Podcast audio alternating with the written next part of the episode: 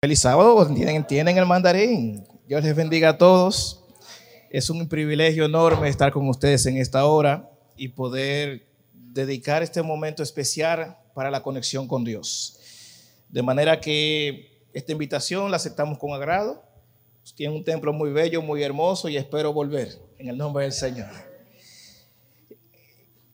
El 5 de diciembre, hace alrededor de dos años, 2018, aconteció un evento especial que mantuvo en expectativa, que tuvo tal vez muchas personas consternadas por este evento que había pasado aquí en la República Dominicana. ¿De qué hablo? Hablo sobre la explosión que ocurrió en la planta de plástico Poliplas. Este evento generó ciertas preguntas e inquietudes en la comunidad. Preguntas como cuál fue el plan de emergencia, cuáles fueron los protocolos que se activaron para salvaguardar la vida del que estaba dentro, dónde estaban los seguros de ellos, el seguro de la empresa. Preguntas como esa vinieron a la conciliación y vinieron a la palestra. Lo interesante es que, aunque se habló mucho de eso, la realidad es que pocas respuestas vinieron y salieron a flote. Son cosas que mucha gente a veces da por sentado que están bien y que se supone que en compañías grandes como esta, fábricas, deben ser algo normal cuando pasan eventos como estos y que las personas actúen de la manera especial y cada quien sepa cuál es el protocolo de emergencia a utilizar. La realidad es que no siempre es así. En esta hora yo quisiera poner la atención de vida en sus mentes para ver cuál es el protocolo que tú usas de seguridad si viene algún evento o alguna crisis que se detone en tu vida, cómo tú activas ese protocolo de seguridad y cuál es el plan de emergencia que tú pones a cabo. El plan de emergencia es uno de aquellos que es bueno tenerlos y no necesitarlos, en vez de necesitarlos y no tenerlos. Es bueno que tú tengas eso en, perspectiva en tu mente. De manera que cuando te ocurra, te salga de manera natural y pueda salir una vez que esos resultados se esperen de manera correcta. Tristemente, muchos de nuestros planes de emergencia de nuestras vidas cristianas están totalmente desconectadas al ideal que Dios quiere para nosotros. Y son planes de emergencia que lógicamente pueden ser aceptables, lógicamente pueden ser eh, humanamente apreciables, pero espiritualmente no son correctos. De manera que nosotros vamos a pedirle al Señor en esta hora que por medio de su palabra que nos va a presentar en este momento, nosotros podamos entender cómo utilizar un buen protocolo y tener una posición de victoria. Así que invitamos a la congregación en esta hora a inclinar sus cabezas, a cerrar sus ojos y orar a nuestro Dios. Nuestro Padre Celestial. Te damos gracias por el amor y el gran honor y privilegio que tienes por tus hijos. Gracias por permitirnos servirte en esta hora aquí en tu casa. Somos tus hijos y no tenemos otro mérito más que este. Por lo tanto, Dios, pedimos la dirección del Santo Espíritu del cielo para que al abrir tu palabra, oh Dios, vengas y te pasees con libertad en esta iglesia. Y que tu poder nos alimente directamente y por la dirección que irradia tu mano poderosa salvadora. Ven y dirígenos y tómame en esta hora como tu predicador. Hazme un siervo útil en el nombre de Jesús. Amén. Quiero invitarles a ustedes a abrir la palabra de Dios en el primer libro a los reyes. Vamos a encontrar una historia de un profeta muy especial. De paso, para mí es uno de mis favoritos, el profeta Elías. La condición de este profeta tiene muchas cosas que enseñarnos. De paso, la vida del profeta, cada experiencia de él es tan disfrutable, tan agradable y tan predicable, a mi entender, que puede fortalecernos espiritualmente. El profeta tenía algo que tal vez para muchas gentes no eran buenas, pero sí para mí. Él no se vivía cuestionando acerca de las cosas que tenía que hacer. Él simple y llanamente iba y se mostraba en el nombre del Señor. De paso, la Biblia no registra que él tuviese alguna descendencia, aunque la tuviera, porque no era lo relevante. Lo que sí tenía él era una buena carta de presentación, y es que Elías era amigo de Dios. En su currículum aparecía la expresión Elías, el que siempre estuvo en la presencia de Dios. ¿Se puede decir eso de ti hoy, en esta hora? ¿Podemos decir eso? ¿Se puede decir eso de mí? La intención es que nosotros podamos hacer ajustes necesarios en nuestra vida espiritual a fin de que podamos alcanzar esta, este ideal. Imaginemos esto. Tres años antes a la predicación, al sermón que vamos a predicar hoy, imaginemos la corte del rey, el palacio, un lugar con todas las de la, ley, con los guardias, gente que servían al rey. Imaginemos cómo estaba la corte decorada con todos los lujos del lugar. Nos encontramos con personas que estaban sirviendo ante el rey, sus súbditos, la esposa del rey. Imaginemos un bullicio, un protocolo en ese lugar. Imaginemos, lo estamos imaginando un lugar muy bonito, especial. Y entonces entra este hombre vestido de piel de camello, con un cinto de cuero, y va caminando toda la corte sin desviarse hasta la presencia de aquel rey déspota, injusto, despiadado, que a la presencia de él y ante los ojos de su esposa, cualquiera que estuviera en contra era una víctima segura de muerte. Y llega este hombre llamado Elías y va ante la presencia del rey y le dice, rey, no va a llover más hasta que yo lo diga. ¿Se lo imaginan? ¿Con qué autoridad Elías hacía esto? ¿Quién defendía el, honor de Elías?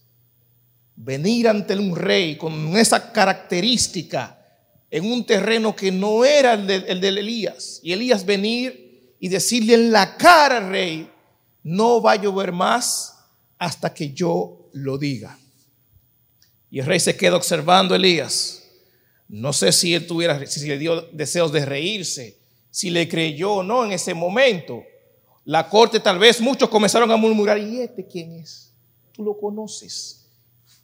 Se está volviendo loco. Muchas condiciones especiales pudo haber pasado en este momento, ¿lo estás imaginando? Y el rey se quedó tal vez esperando algo más, pero Elías no fue a buscar una confirmación. Elías estuvo seguro de lo que estuvo diciendo. Y hermanos, Elías como entró, así también salió. Y todo lo que hemos leído la palabra de Dios, que conocemos la escritura y nos paseamos por sus páginas, en especial en esta historia, vemos que el profeta Elías siempre fue alimentado por dirección de Dios.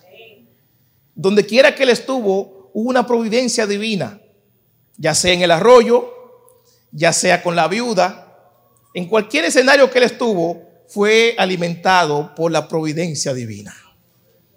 Elías, aquel que estaba ante la presencia de Dios. ¿Puedes decir eso tú hoy? ¿Puedes actuar tú así como Elías? interesante esta vida especial. Me gusta mucho entonces porque cuando Elías se presenta, se presenta diciendo que viva Jehová en cuya presencia yo estoy. Y que ese es el ideal de nosotros cada día. Decir en qué nosotros nos presentamos, en nombre de quién y ante qué entidad debemos mostrar respeto. Pasaron los días. El rey, no sé si se lo tomó en serio o no estas palabras de Elías, pero hermanos, hubo una realidad. no llovió.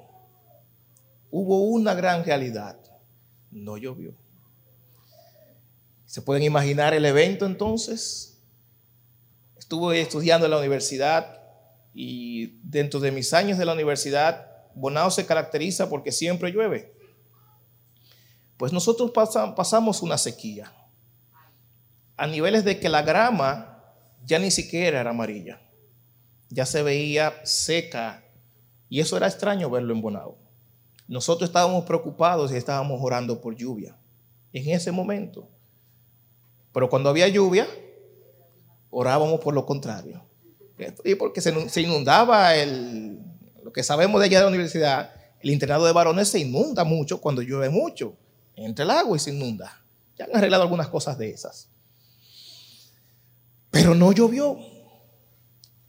Ya vemos cómo esto pudo haber sido un evento que para la nación pudo haber representado una crisis nacional. Y tal vez la parte económica tuvo que haberse visto afectada porque había que buscar los recursos para que llegara el agua al pueblo. No solo para que llegue el agua, el agua era prácticamente lo que permitía que las plantas se dieran lo que la vegetación y la alimentación se diera a producir. Y si no había agua, ¿cómo se iba a regar estas plantas? Por lo tanto, la crisis tuvo que haber aumentado también en la parte alimenticia, porque tuvo que haber flaqueado esto ante la nación.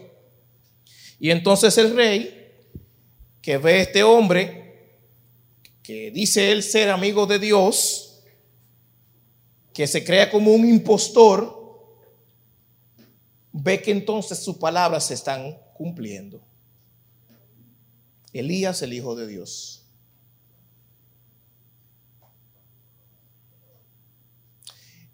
Más adelante entonces en la historia cuenta la palabra de Dios en el capítulo 18 del libro de los primeros reyes, que Elías se presenta una vez más ante el rey y le hace un pedido especial. Reúneme todos tus profetas falsos y yo me voy a presentar ante ti y vamos a ver cuál es el Dios verdadero, si al que tú sirves o al que yo sirvo. Sigo diciendo, ¿quién estaba respaldando la espalda de Elías? Aquel que era su amigo, aquel en cuya presencia él habitaba. Ese era Elías. Y ustedes saben la historia, no tenemos mucho tiempo para desarrollarla, pero ahí se manifestó de los mejores milagros que usted ha visto en el Antiguo Testamento. Se despeja el cielo y cayó fuego del cielo. ¿Bajo qué? Una oración del profeta. Tal vez usted dice amén así tan sencillo como que un evento normal, pero el texto se va muy más allá y dice fuertemente que el evento tal vez fue más interesante de lo que nosotros podemos imaginarlo, porque el fuego que cae no solo quema la leña, no solo consume el sacrificio, no solo se comió el altar, sino que tres veces se le había echado de la poca agua que había, tres veces Elías mandó a que se le echara agua y hasta el agua se la consumió porque la palabra de Dios se manifestó en ese momento con poder, con autoridad, y ahí el rey quedó en vergüenza. ¿Saben el que ha leído la historia? Los profetas de Baal y de Acera no hicieron el milagro, pero sí el Dios a quien Elías adoró. Por lo tanto, prácticamente ante la presencia del rey, ya Elías era una persona no grata, porque lo había quedado, dejado por segunda vez en ridículo y en vergüenza ante el, ante el pueblo.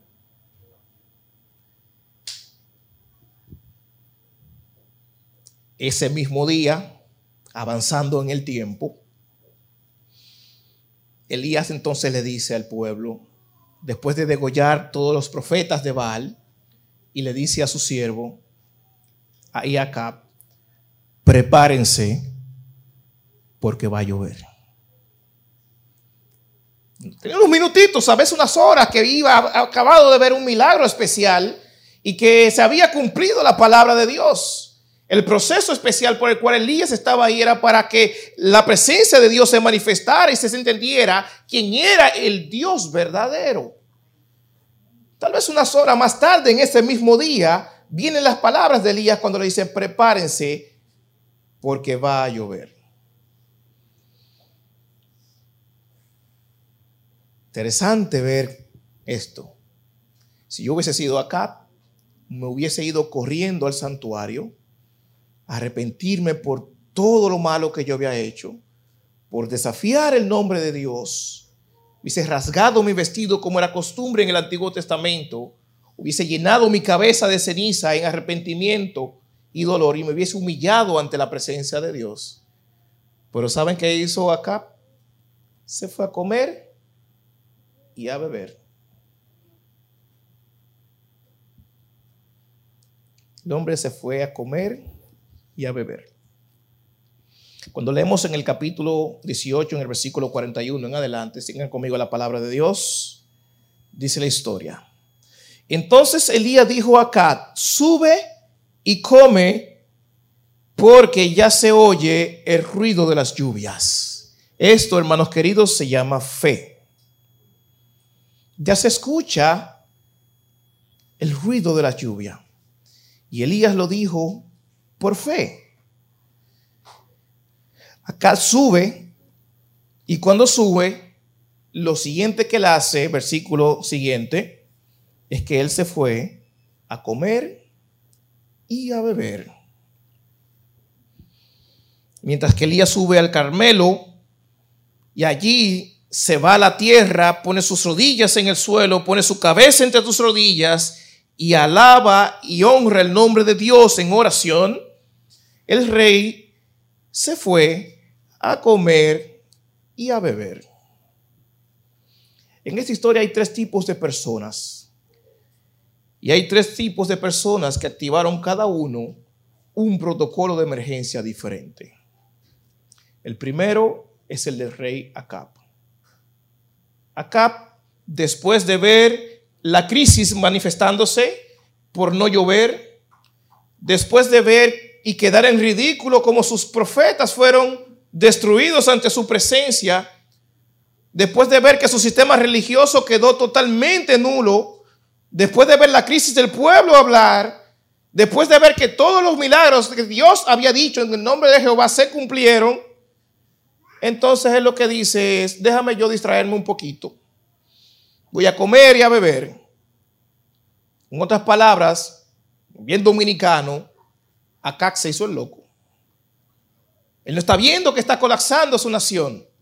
Él lo que le importaba ahora mismo es tomarse un tiempecito a solas para ver cómo él se iba a levantar como rey y seguir gobernando. Porque este impostor, para él, Elías, lo había dejado en ridículo. Su protocolo de emergencia fue huir del problema.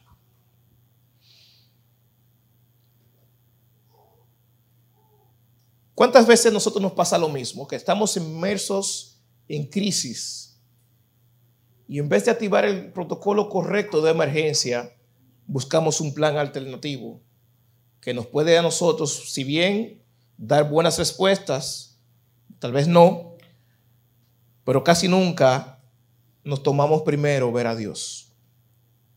¿Qué diría Dios en medio de mi crisis? ¿Qué plan de emergencia yo activaría para que las cosas comenzaran a ocurrir en beneficio mío y de mi familia?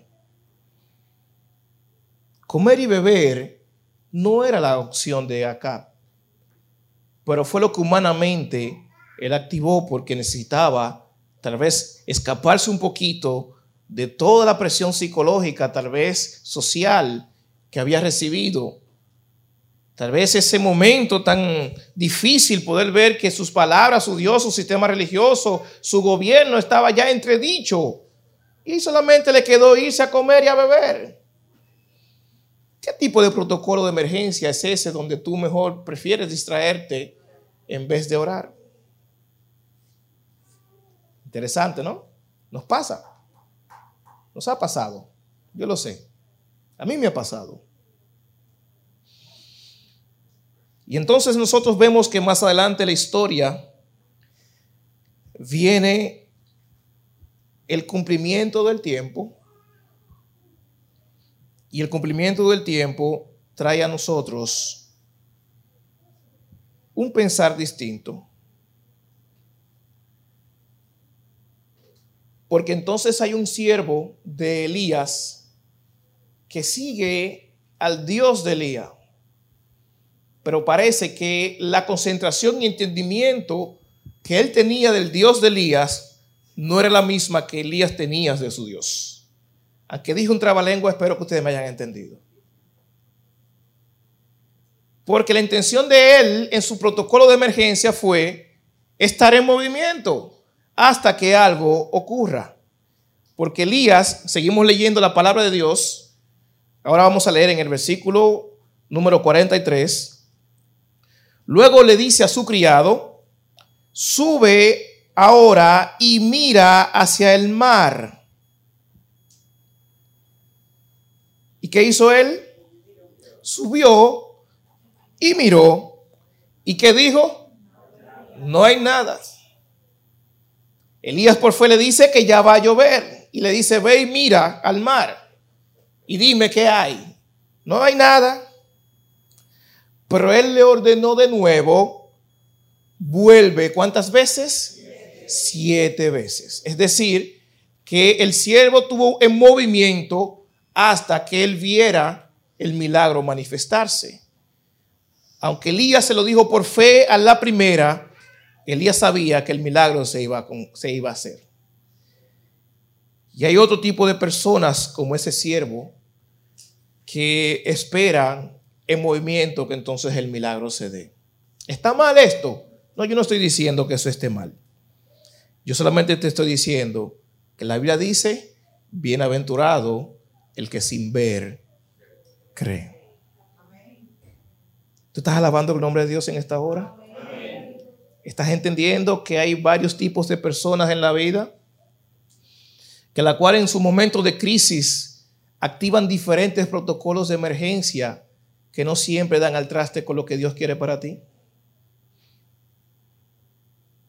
Mientras que Elías estaba orando, el siervo estaba en movimiento, poniendo su mente en función. Mientras ya Elías en su mente escuchaba el sonido de la lluvia, el siervo estaba en movimiento buscando hasta que aparezca el movimiento, hasta que aparezca el mandato.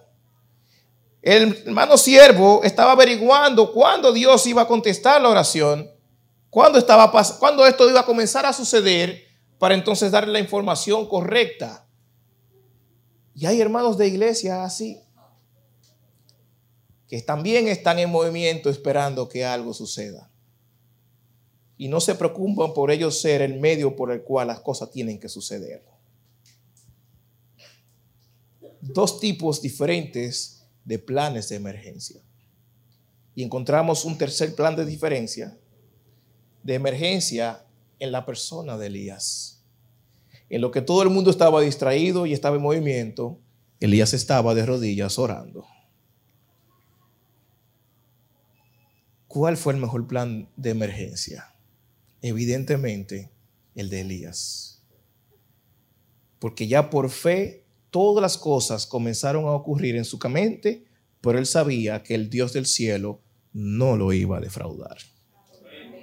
¿Qué sabía él? ¿Y tú lo crees así? ¿Tú estás confiado, confiada de que el Dios del cielo no te va a defraudar? ¿En quién tú estás poniendo tus fuerzas? ¿En quién tú estás poniendo tu fe? ¿A quién tú le dedicas tiempo en oración? Esto es para meditar. Y yo quiero que tú y yo entendamos que esta historia está en la Biblia. Y aunque parezca inverosímil a la luz de la ciencia, yo creo en el Dios que hace milagros. Yo he visto a Dios obrar de manera poderosa frente a mis ojos. Yo he visto a Dios parar la lluvia. Yo lo he visto en el nombre del Señor. Recuerdo una de mis experiencias cuando pequeño. Estaba muy emocionado por hacer la obra misionera. Nunca había salido. Estamos en la iglesia de, de, Y íbamos para un bate de haitianos que quedaba en otro lugar por ahí, por, por no recuerdo el área ahora mismo. Y yo estaba muy emocionado porque era mi primera salida a hacer la hora misionera. Y entonces cuando estamos en la iglesia orando y cantando, de repente se nubló todo y cayó un tremendo palo de agua. Y comenzaron los hermanos a desanimarse. Bueno, con esta lluvia, no vamos a ir para parte. Y una hermanita de fe y de oración dijo, hermanos, vamos a orar, porque la voluntad de Dios es hacer su obra. Y llueva o no llueva, nosotros debemos llevar el mensaje. Y se fue de rodillas a orar. Y dijo, y vamos a salir confiados en el nombre del Señor. Y la lluvia va a parar. Hermanos, nosotros salimos a, caminar afuera. Y nosotros dábamos un paso y la lluvia se iba alejando. Un paso y la lluvia se iba alejando. Yo lo vi eso con mis ojos. Mientras cantábamos, oh buen maestro despierta, la lluvia se iba moviendo. Nosotros avanzando y la lluvia se acababa. Yo creo en el Dios de los milagros. Mi abuelo era un hombre de oración. Mi abuelo creía poderosamente en el poder de la oración. Y no había cosa que mi abuelo oraba que no se le cumpliera en su nombre. Y uno de los elementos más importantes de su oración fue su familia. Y él le dijo, Señor, si me traíste a esta iglesia, yo quiero que cuando si yo muero y tú me vuelves a levantar y vamos al cielo, yo quiero que cuando tú me preguntes por mi familia, yo decirte, aquí están todos. Tuvo 15 hijos con mi abuela. Y los 15 estamos dentro del Evangelio. Sus nietos están en el Evangelio. Sus bisnietos siguen en el Evangelio. Yo soy tercera generación de él y pretendo que mis hijos mantengan la línea del pensamiento. Desde antes de tener su futuro familiar, él dijo, a todos te los presentaré en el cielo. Eso es tener fe. Eso es saber cuál es tu protocolo de emergencia. Eso es saber a quién tú tienes que dirigir tu oración. Eso se llama tener fe. Si usted va a Cambita, San Cristóbal y pregunta por Erasmo Puello Cabrera, que ya murió, la gente le va a decir quién fue. ¿Quién fue él? Yo pretendo ser un hombre de oración y desde el año pasado me lo propuse. Mi esposa está ahí de testigo. Desde el año pasado quise incrementar mi nivel de oración. Si antes oraba tres o cuatro veces al día, orar seis veces. duplicar el, el momento de orar. Y créanme, hermano, que cuando más estoy orando es cuando más pruebas estoy recibiendo. Cuando más me siento cerca de Dios es cuando más las cosas me están saliendo mal. La salud comenzó a flaquear, el empleo comenzó a fallar, la parte económica comenzó a bajarse. El vehículo comenzó a presentar fallos. Y uno dice, pero yo estoy cerca del Dios del cielo. Y yo digo, pues gloria a Dios. Porque lejos del Dios del cielo eso no me va a pasar. Y si yo estoy cerca del Dios del cielo y estoy siendo probado, es para que mi fe aumente. Si tú estás cerca de Dios y no ves los milagros manifestarse, hermanos, eso es peligroso. Porque el que está en el, al lado de Dios, el que camina con Dios, va a padecer persecución, pero él dijo, no te preocupes que yo voy a estar contigo. No temas ni desmayes porque yo soy tu Dios. Siempre te sustentaré y siempre te levantaré la diestra de mi justicia. ¿Tú estás entendiendo el mensaje en esta hora? ¿Cuál es el protocolo de emergencia que tú estás activando? ¿Cuál es el Dios a cual tú le estás orando por tu situación?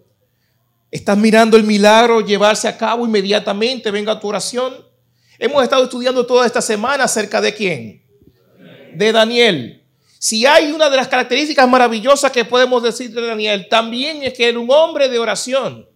En el libro de Daniel aparecen más de ocho oraciones ahí, algunas explícitas, otras implícitas. Y justamente en esta semana oramos sobre una de sus oraciones especiales de protección para que no fuera destruido dentro del foso de los leones. Vemos tres maneras de orar de Daniel. En el capítulo 2, Daniel ora. Y cuando ora, ¿cuándo viene la respuesta de Dios? Inmediatamente. En el capítulo 2 estaba puesto a prueba. Si no me dices, Daniel, decía el rey, cuál es mi sueño y su interpretación, él oró al Señor e inmediatamente vino respuesta divina. ¿Cómo? ora al Señor y inmediatamente vino respuesta divina. Y le dijo al rey cuál era el problema. En el caso de esta semana, cuando él ora al Señor que lo encuentra, dice que los libre, ¿cuándo fue la respuesta de él, de Dios? Hasta el otro día. Porque hasta que no fuera sacado de ahí, su protección y su liberación tenía que estar en juego. Al otro día, cuando en la mañanita se fue el rey y le preguntó, Daniel, el Dios a que tú sirves te ha librado. Sí, yo estoy aquí. Y lo saca, entonces hubo respuesta después de su oración. Y si te vas más adelante estudiando sus profecías, cuando el ángel de Jehová vino en respuesta de él, su oración, él le dijo, fue escuchada al principio. Y si tú estudias cuándo fue el principio, casi 10 años antes, cuando Daniel oró por eso, fue que vino la respuesta, 10 años después a esa oración. Es decir, la respuesta de Dios siempre llega. Puede ser inmediatamente, puede ser 24 horas después, en medio de tu problema, o puede ser después. ¿Sabe por qué el ángel le dijo que no venía aquí? porque él estaba luchando en el cielo con algo que él todavía tenía que terminar para primero venir y responderle a Daniel, para después venir con Daniel y decirle cuál era su respuesta. Es decir, que Dios escucha nuestras oraciones, todas las oraciones, ya sean largas, cortas, pequeñas, ya sea de súplica, ya sea de sanidad, ya sea por un milagro, ya sea de fe. Dios siempre escucha tu oración. Pero si tú no le buscas en oración, no esperes respuesta de Dios. Hermanos queridos, yo estoy hablando un poquito fuerte en esta mañana, pero yo pienso que es necesario que nosotros entendamos cuál es el propósito de la oración, cuál es tu protocolo de emergencia ante la crisis, a quién tú buscas, con quién tú te estás desenvolviendo. Hay personas que son especialistas en ayudar a Dios. Hay personas que son especialistas en ayudar a Dios. Sí. Hay personas que en medio del conflicto buscan la manera de que hacen que ellos hagan que las cosas cambien y no le dejan a Dios actuar en esas cosas. ¿O no se acuerdan ustedes de la, de la madre de Jacob? Ella es uno de los ejemplos de los especialistas en ayudar a Dios. Eso le costó a ella nunca más volver a volver a ver a su hijo. nosotros necesitamos ver que en medio de nuestras situaciones, que en medio de nuestros conflictos, nosotros necesitamos hacer como Elías, activar el protocolo de emergencia, buscar la presencia de Dios en oración y dejar a Dios actuar. Porque en medio de la crisis, Jehová nos fortalece. En medio del problema, Jehová muestra su gloria. En medio de la crisis, Jehová nos bendice. Eso es difícil humanamente entenderlo, pero tú no estás aquí para entender los designios de Dios. Tú estás aquí para creer.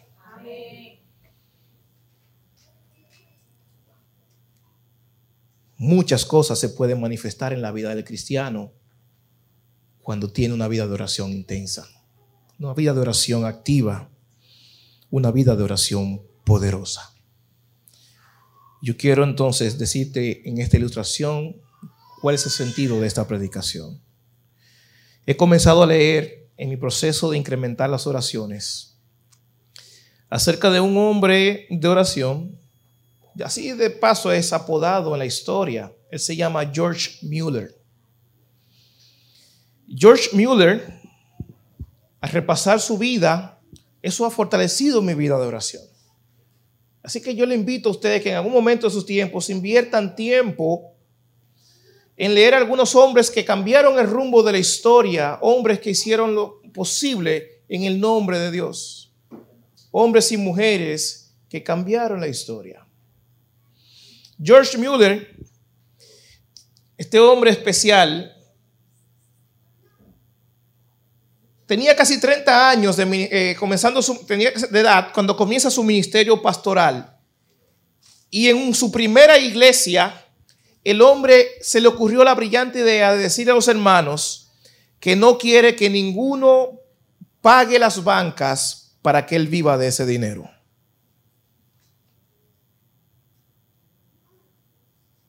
¿Entendieron lo que les dije? Cuando usted está sentado, imagínese que usted tenía que pagar para estar sentado ahí. George Mueller dijo, ninguno que esté aquí pague su banca para que yo viva.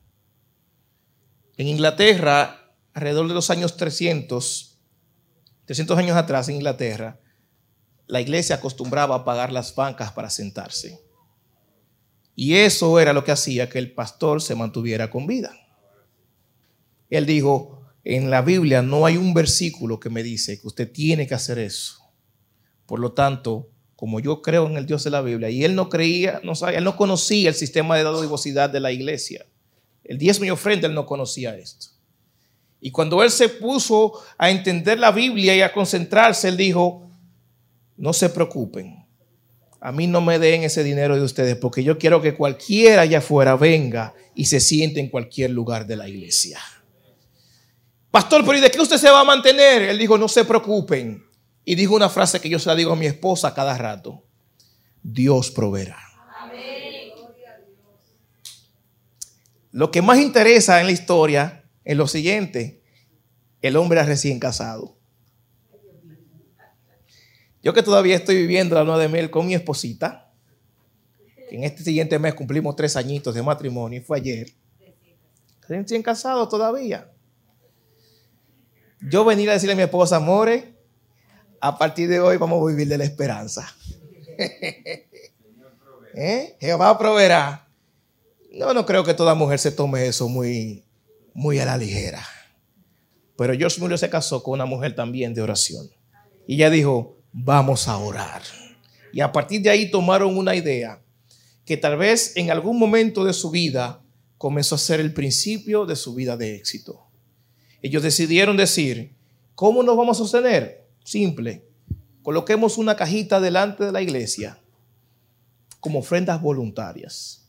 A nadie hay que decirle que tiene que darme. A nadie hay que pedirle en la iglesia para que me mantenga. Jehová proveerá. Y en su diario él decía, en su diario cuando se escribió, en su postura de recién casado, de tomar esa vida de esperanza, él escribía en su diario que esa ofrenda voluntaria, aunque en ocasiones pasó hambre, dice él en su diario, él tenía que cada peso que entraba, una contabilidad exhaustiva, donde decía, esta moneda, aunque no me alcanzará para la semana que viene, hay que buscar la manera de que alcance. Dios proveerá. Después de un par de tiempo, bajo esta práctica, se dio cuenta que tenía mucho dinero y dijo, este dinero ya no solo me da para mantenerme a mí y mi esposa, pero hay personas en el mundo que necesitan de Dios. Y comenzó entonces a invertir su dinero en Biblias y para enviarlas a América. Y todavía siendo esto posible, le sobraba dinero en el nombre del Señor. Y él dijo, todavía con este dinero necesito hacer más por la obra de Dios. Y él comenzó a patrocinar misioneros. Y dentro de esos misioneros que él patrocinó, se encuentra un hombre especial para mí que se llama Hudson Taylor. Quiero que ustedes busquen su historia también. Hudson Taylor es llamado el padre de la misión en la China. A la edad de 14 años, Hudson Taylor escuchó un sermón que decía que anualmente un millón de chinos morían sin conocer a Dios. Y él dijo, mientras yo viva, esa estadística tiene que cambiar. Y decidió ser un misionero en el nombre del Señor. E hizo como el apóstol Pablo muchos viajes a la China y él introdujo el cristianismo en China. Busquen su historia. Ustedes se quedarán maravillados con estos dos hombres de oración. El señor Müller, en un momento de su vida, recibe una visión del Señor y dice, yo necesito hacer algo más para la obra de Dios. Ya estoy patrocinando misioneros para que la misión continúe. Ya estoy mandando imprimir Biblias para que estas Biblias lleguen a los cristianos que están en otras partes del mundo y a los no cristianos que no conocen del Señor a través de la Biblia lo pueden conocer. Y el Señor le puso su corazón a hacer un orfanatorio y hace este orfanato. Y él va a adoración y le dice, Señor, ya que pusiste esta idea en mi mente, tienes que proveer para que todo se lleve a cabo. Dios le proveyó el lugar. Dios les proveyó las camas. Dios le proveyó hasta los empleados de este lugar. Y después que todo ya estaba listo, faltaba una sola cosa. Faltaba la gente para estar ahí. Y él dijo, Señor, ya tengo el orfanatorio, ya tengo las camas, ya tengo los empleados, ahora me faltan los niños. Dame los niños. En oración, tráeme esos niños. Y no mucho tiempo después vinieron cuatro niñas al orfanatorio. Y así fue la vida de él, señor Müller, hasta que al tiempo de él morirse, él alimentaba más de 2.200 niños no cobraba, no pedía prestado y Jehová proveía. Cinco orfanatorios habían, gigantescos todos. Cinco habían. Interesante. Una vida de oración. Cierta ocasión llegó un hombre y le dijo, ya que veo que su orfanatorio tiene mucho éxito, hermano, yo quiero traer ante usted una ofrenda. Dígame cuánto usted necesita para que el orfanatorio siga adelante. Y el señor Miller le dijo, no, mi querido, yo no puedo decirle al Señor lo que Él ya sabe. Yo no puedo decirle al Señor y puedo decirle de mi mente a usted, porque entonces yo decirle a usted cuánto tiene que traer es ponerlo en las manos de usted vaya ante el Señor y ore y dígale al Señor que le ponga a Él en su corazón cuánto es. Porque si Él lo hace así, entonces yo le di la oportunidad a Dios a que Él sea el proveedor y que tú creas que el Dios de las fuerzas, el Dios de lo imposible, el Dios de lo milagro, cambia las historias. Así lo paró el hombre justo, Taylor.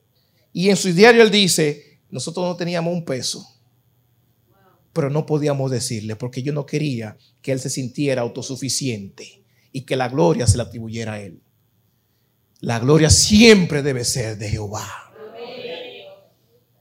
Y en otra ocasión se acerca a otra hermana que tuvo una maravillosa obra y en su venta de su obra fue ante él y le dijo, yo sentí en mi corazón traer una ofrenda para acá. Y él le dijo, ¿usted está segura?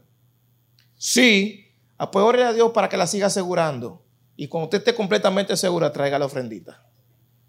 Cuando usted esté completamente segura que fue Dios, venga con ella. La historia finaliza diciendo que este fue un hombre de oración. Y la estadística maravillosa que él tiene para decirte en esta hora. Hay problemas que te pueden pasar durante todo este año.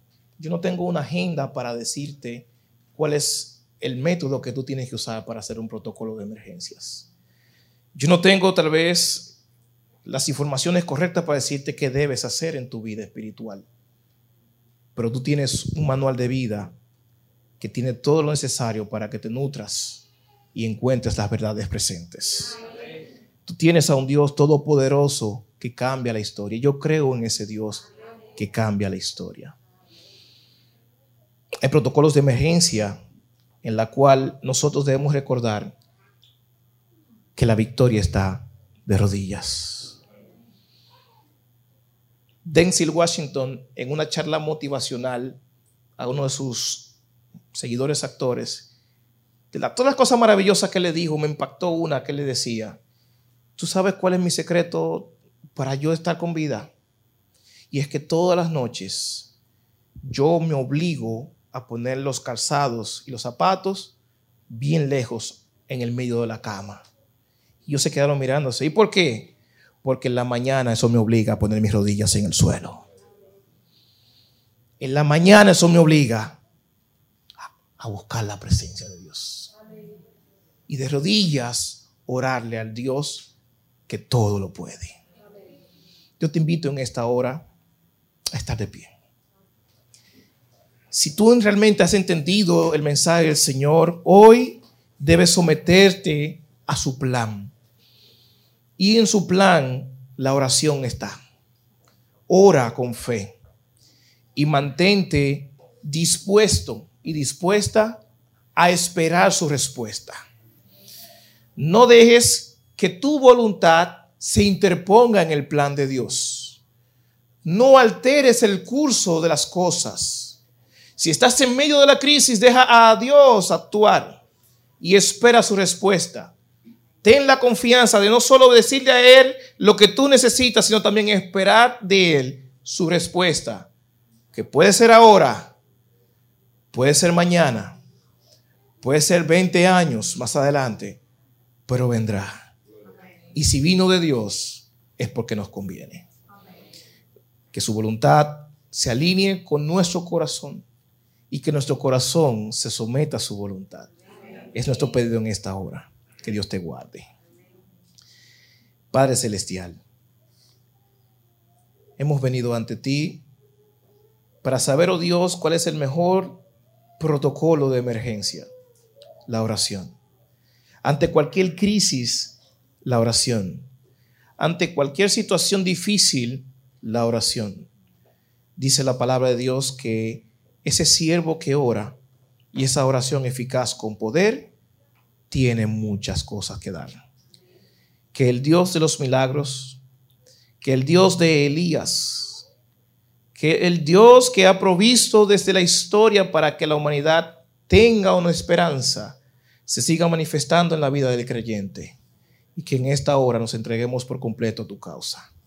Que este mensaje de salvación nos alcance y nos bendiga. Que este mensaje de fe nos prospere. Que este mensaje de amor nos transforme. Es mi pedido en esta hora en el nombre de Jesús. Amén.